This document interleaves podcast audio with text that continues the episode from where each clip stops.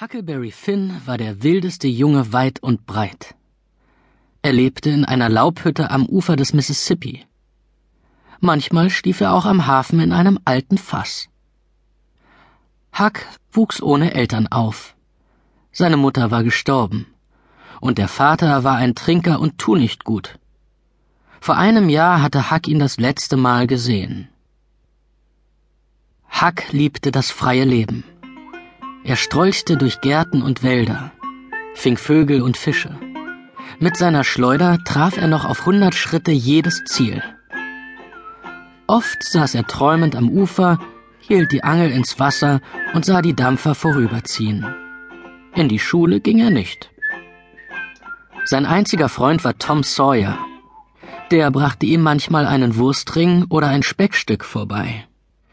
Beides hatte er aus der Vorratskammer von Tante Polly. Tom wohnte mit seinen Geschwistern im Haus der Tante. Seit dem Tod seiner Mutter kümmerte Polly sich um Tom, die kleine Mary und Toms Halbbruder Sid. Manchmal wurde ihr die Verantwortung für die Kinder aber zu viel. Dann schimpfte sie wie ein Rohrspatz, drohte mit dem Besen und griff sich ans Herz.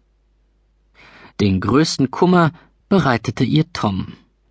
Dieser Lausebengel war ständig auf Abenteuer aus und wenn er und Huck sich zusammentaten, kannten sie keine Gefahr. Vor einiger Zeit waren sie in eine Höhle eingestiegen. In der hatte eine gefürchtete Räuberbande ihren Schatz versteckt. Huck und Tom brachten den Fund zu Richter Thatcher. Der lobte die Jungen für ihre Ehrlichkeit. 6000 Dollar Belohnung wollte er jedem geben. Mr. Thatcher versprach auch, das Geld so für sie anzulegen, dass es sich vermehrte.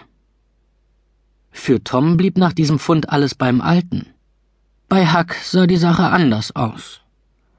Huck hatte niemanden, der für ihn sorgte. Aber dann erklärte sich die Witwe Douglas dazu bereit. Mrs. Douglas besaß ein Haus am Rande des Städtchens.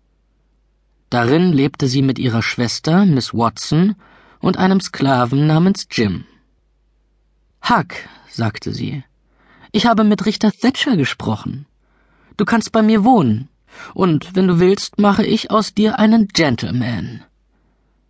Huck rutschte vor Schreck fast das Herz in die Hose. Als Gentleman müsste er gewiss jeden Tag pünktlich aufstehen, müsste sich waschen und ordentlich kleiden. Und in die Schule gehen müsste er dann wohl auch. Nein, ein solches Leben wollte er auf gar keinen Fall. Huck sprach darüber mit Tom. Ist doch keine schlechte Sache, meinte der. Hast endlich ein Dach überm Kopf und lässt dich zivilisieren. Ein bisschen wenigstens. Das muss schließlich sein, wenn man reich ist. Huck dachte noch einmal gründlich darüber nach. Dann zog er bei der Witwe ein.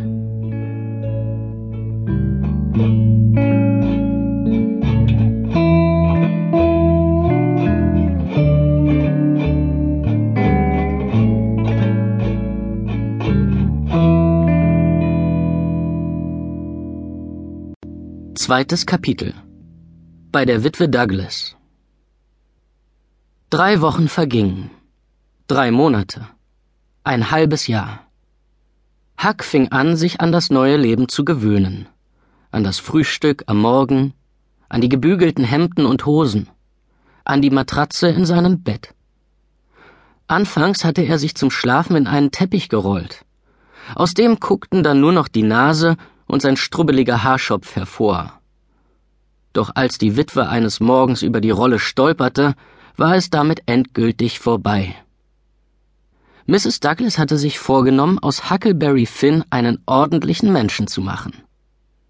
Deshalb nörgelte sie nun auch ständig an ihm herum. Sitz aufrecht, Huck, ermahnte sie ihn.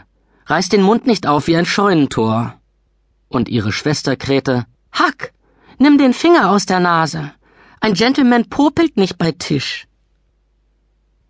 Nach dem Abendessen ließ sich Mrs. Douglas die Bibel bringen, und dann las sie eine dieser alten Geschichten daraus vor.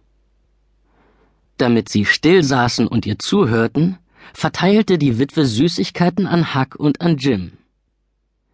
Jim war der Diener von Miss Watson. Sie hatte ihn als